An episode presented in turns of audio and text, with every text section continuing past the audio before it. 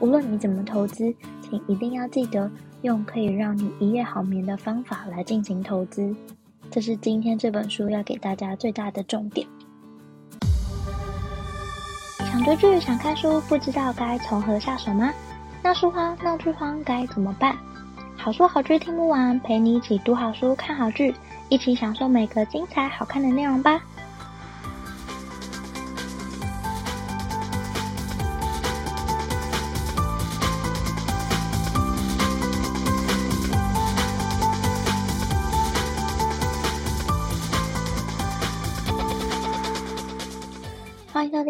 书好剧听不完，陪你一起读好书、看好剧。大家好，我是 Jenny，好久不见了，大家最近好吗？自从上一集节目说要改成月更之后啊，我其实一直在考虑那个频率到底是要每个月的哪一天，大家才跟我比较默契可以上线。那我目前想到最好的时间点是每一个月的月初的那个礼拜一，是我觉得最好的跟大家培养默契的一个时间。那也希望未来在嗯这个频率之下，都可以每个月准时和大家见面。希望那时候大家可以跟我有默契的来空中相见。那接下来就要进入今天的节目啦。今天要跟大家介绍的书是已经畅销一阵子的书，叫做《致富心态》。我相信应该有超级超级超级多人一定都看过了。那我就是一个非常落后的人，因为我其实很少在关心就是畅销排行榜。那最近刚好有机会看到这本书，就想说好啊，来看看为什么那么畅销。那我先说一下这本书，它被分类在投资理财类，可是它不像一般投资理财书那样教你如何买卖股票啊，教你金融知识，教你股票分析都不是。这本书是在教你如何看待金钱，以及如何做你的理财行为。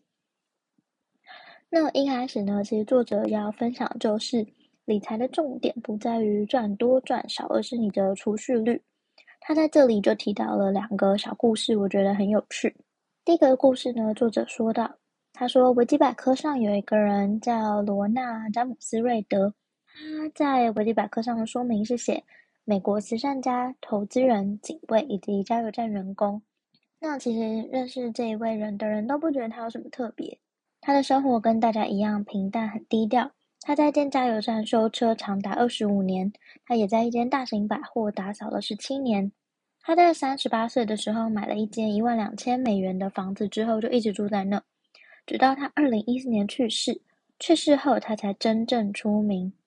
原来当年过世的人当中，净资产超过八百万美元的人，他是其中之一。他把两百万美元留给了几名弟子之后。其余超过六百万美元全数捐给当地的图书馆和医院。大家都很困惑，瑞德的钱到底哪里来的？他没有中过乐透，也没有继承遗产。后来才知道，原来没有什么秘密，他是靠着省吃俭用，把钱拿来投资绩优股。接下来就是耐心等待几十年，就这样让微薄的存款慢慢慢慢滚到八百万美元。这是第一个故事。那第二个故事呢？是。作者他曾经当过趴车小弟一阵子，他看过非常非常多的名车开到他们的饭店前面停下来。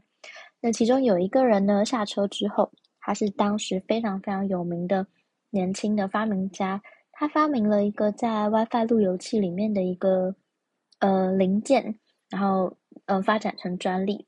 那这个人就靠着这个专利赚了非常非常非常多的钱，钱用到花不完。那那时候呢，他很常和他的兄弟一起拿着一叠的钱，然后给那个趴车小弟或者是饭店的人，就说去帮我换任何金子回来。那那些人就去嗯办事了，就把金子一个一个换回来之后，这个人和他的兄弟朋友们就拿着那一堆金子往河里当做打水漂的那个游戏，就把金子丢到河里面。那后来呢，有一次。这个人他在饭店里面不小心打破了一个水晶吊灯，这个水晶吊灯要价不菲。那后来饭店的人就打给这个人说：“哎，不好意思，要麻烦你赔偿这个水晶吊灯的钱。”他就拿了水晶吊灯十倍的钱，当场跟那个人说：“这些钱拿走之后，再也不要出现在我面前，并且叫我赔偿那个烂水晶灯。”后来听说这个年轻发明家的结局就是破产。那作者就利用这两个小小故事当做这本书的一开场。那其实这两个故事最重要的重点在于，理财的重点其实不是你赚多少，而是你的储蓄率。那作者也认为，一个人的财务结果取决于运气，但不受个人的才智还有努力影响。第二个是，嗯，财务的成功不是硬科学，而是软实力。意思就是你的言行举止会比你的专业知识还要重要。作者称呼这个软实力叫做致富心态，也就是今天这本书。那在介绍今天的三大重点之前，我想要先特别分享一下，我很喜欢作者在书里面写到，他写说他写了一封信给他的儿子，里面其中有一段是这样写的，他写说，有些人出现在鼓励受教育的家庭，其他人则否；有些人出生在鼓励创业家精神的地方，其他人则生长在战乱连绵。赤贫困苦的时代，但我希望你成功，我也希望你自己取得成功。但你要明白，不是所有的成功都源自于努力工作，也不是所有的贫困都源于懒惰。当你在评断其他人，包括自己时，这一点请谨记在心。这段我听了，其实非常的有感觉，因为作者对于成功和失败不完全归因于自身，还有很多其他的成分。所以在评断他人或自己之前，并不用急着否定或肯定自己，要知道还有其他成分在影响你，所以并不需要对自己或其他人都那么的严格。这也是在介绍今天节目之前，想要先送给大家的一段话。那接下来就要分享今天这本书要带给大家的三个重点。第一个重点呢，就是投资的秘诀；第二个重点叫做投资里面会遇到的长尾事件。第三个就是金钱可以带给你的最大红利。那接下来就会针对这三个重点跟大家分享。第一个是投资的秘诀，投资的秘诀，作者分享了两个。第一个是请不要贪婪，第二个是不要心急。那第一个不要贪婪是什么呢？其实作者认为理财最困难的技能是如何在你实现了目标之后，你要停止追逐。因为如果当你已经拥有很多，但你的内心却觉得还不够，还不够的时候，这种时候情况就很危险了。像是你可能想要拥有更多的财富、更大的名声，当你财富增加的速度比不上你野心增加的速度的时候，这种情况下，你往往会觉得你离目标越来越远，你就会想要不断的再努力、再赚更多钱。这种时候，其实你就会觉得你无止境的在追求，你一直无法达成目标。你就会变成一个越来越贪婪的人，但其实你已经拥有很多了。所以，如何在实现目标之后停止追逐，是理财里面很重要的一件事。再来，投资第二个秘诀就是不要心急。作者说到，高明的投资术不必然跟好决策有关，而是持续让一件事情不要出错而有关。那么，致富的书其实有很多，但守财的方法只有一个。就是你要有一定程度的节省和偏执。致富这件事，其实很多人有机会致富，可是不一定懂得守财，所以要记得不要心急，你要有足够的时间让复利去创造奇迹。这里有个故事，他说你可能听过巴菲特和查理蒙格这个投资小组，但四十年前这个小组还有第三个人叫做瑞克盖林。这三个人总是一起投资。那有一天，盖林像是消失了。有一次，就有人问巴菲特说：“诶，盖林嘞？”巴菲特说自己和查理都知道，他们有一天能成为超级富翁。我们都不急着致富，因为我们总知道有一天会成真。盖林虽然和我们一样聪明，但他太心急了。所以你必须要拥有足够的时间去创造复利的奇迹。复利不是仰赖高报酬，而是长时间维持良好的报酬，你才会是永远的赢家。这是投资的秘诀的两件事。再来，什么是长尾事件呢？举一个例子，布莱德比特在得奖感言的时候曾经说过：“有些案子会成功，有些则否。不用去仔细研究哪个案子会成功，你只要继续做下一个案子就好了。”在投资或商业的世界，其实也有这个现象，就是少数的事件会拥有巨大的成果，这样的事件叫做长尾事件。这也代表着多数的事件其实失败是很正常的，而我们往往会反应过度。像是华特迪士尼的第一间工作室经营到破产，因为他用昂贵的成本制作，也用很严格的标准来融资。后来一九三零年代，他做超过四百部卡通，大部分都是短片，但深受观众喜爱，只是大部分都赔钱。那一直到《白雪公主》这部动画出现，改变了一切。这部动画片在一九三八年的前六个月就赚进了八百万美元，比这间公司过去赚的还多一个零。白雪公主让这间公司脱胎换骨，所有的债务都付清，关键员工拿到留任奖金，公司也在加州买下一座设备很先进的新影城。所以，任何一个巨大、有利可图。知名度高或有影响力的事件，就是长尾事件导致的结果，也就是那些千分之一或百万分之一的少数事件。当我们把大量的注意力集中在长尾事件，就会低估长尾事件有多罕见，它的力量有多大。那在投资理财这世界，其实也是一样。举一个嗯创投公司为例，一间创投公司，他们可能会投资五十个标的，然后预期一半会失败。然后十项的标的可能会获得不错的报酬，那有一两项会成为创造百分之百报酬率的黑马。那投资公司经过大量的搜集数字试算结果，从二零零四年到二零一四年，超过两万一千笔的创投融资当中，百分之六十五是赔钱的，百分之二点五赚进十到二十倍，百分之一的报酬超过二十倍，仅有百分之零点五创造五十倍以上的获利。这是创投公司大部分的获利来源，这也反映出新创公司大部分会失败，只有少数能产生巨大的成功。而成功的企业的结果和创投公司的结果是一样的，那在股市里也是一样的，只有少数的公司可以成为顶尖赢家，获得绝大部分的股市报酬。再来第三个重点，就是金钱最大的红利。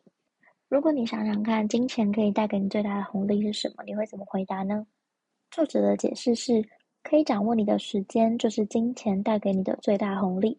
最有价值的财富，就是你每天起床的时候，你都可以做任何你想做的事情。大家都想变得有钱，大家都想变得快乐，大家都想掌握自己的人生，都想更幸福。心理学家就表示，考虑各种客观的条件下，掌握自己生活的强大感受是预测正向幸福感更可靠的指标，所以广泛的掌握生活的变数可以让大家都感觉到幸福。金钱能带给你的最大价值就是给你掌握时间的能力。那最后就要提到了，这本书讲了这么多，到底有没有在讲投资呢？其实是有的，他讲到投资的方法其实非常的简单。作者有提到自己爸妈的故事。他说，他爸爸在四十岁的时候才成为医生，当时已经养了三个孩子。那成为一份医生的薪水其实远远比过去的生活多很多，但他还是无法消除以前在念医学院的时候养成那种省吃俭用的习惯。他的父母在高储蓄率、量入为出的状态下生活，这提供了他的父母一定程度的财务独立。二十年后，他爸爸已经受够了急诊室医生的生涯，立刻辞职，迈向人生的下一个阶段。所以，财务独立并不是一定要停止工作，而是你想要的时候，在想要的时间和喜欢的人做喜欢的事情。那作者也提到自己是怎么样在理财的。他说，他和妻子大学的时候相遇，毕业之后各自找到一份出街的工作。他们用自己的收入衡量，买到觉得不错的房子、不错的车子。穿合适的衣服，吃不错的食物，但称不上浮夸。尽管十多年来薪水有提高，但他们还是维持相同的生活方式。加薪的每一分钱都存进财务独立基金里面。他们对自己的家庭计划感到非常骄傲。从年轻的时候就定好生活方式，而且从来没有改变过。储蓄率相当高，但他们从来没有觉得自己很节省。他说：“无论如何，我们储蓄、投资。”永远都要以财务独立为目标，也永远都会尽一切努力让晚上努力睡个好觉的方式来投资。那这也是我最后想要跟大家分享的。无论你怎么投资，请一定要记得用可以让你一夜好眠的方法来进行投资。这是今天这本书要给大家最大的重点。那接下来也要问大家一个问题。请问你用什么方法投资呢？如果你愿意的话，当然非常欢迎分享，让我知道。不管是留下你的评论、粉丝专业或 IG 私讯，甚至寄信给我都很欢迎。今天介绍的致富心态，讲述如何看待金钱及如何理财的心态。我觉得比起一般的投资书来说，是相对容易入手，也是观念非常棒的一本书。希望我们在迈向财务自由的路上不迷失，也可以走得更加幸福、更加长远，拥有更多的金钱，买下我们想要的时间，跟喜欢的人一起度过理想的人生。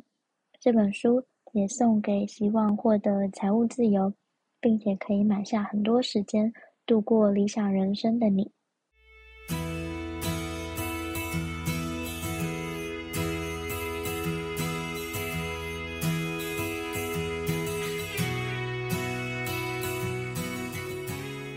希望你会喜欢今天的分享，也欢迎多多帮我分享给你可能喜欢的朋友。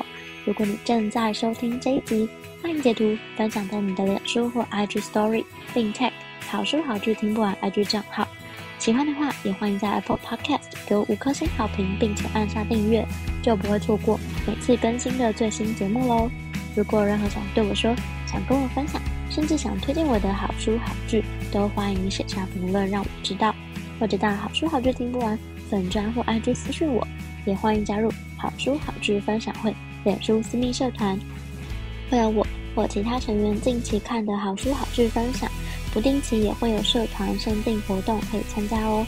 有兴趣的话，欢迎上脸书搜寻好书好剧分享会，很欢迎你一起加入。最近我也创了好书好剧分享会的 LINE 社群，嗯，喜欢的话也欢迎搜寻这个名字，并就可以找到我哦。如果想更支持我的话，也欢迎请我喝杯咖啡。真的非常感谢听到这里的你，你的每个聆听、鼓励或批评，都能激励我做出更多更好的节目内容哦。好书好剧听不完，陪你一起读好书、看好剧。我们下次再见，拜拜。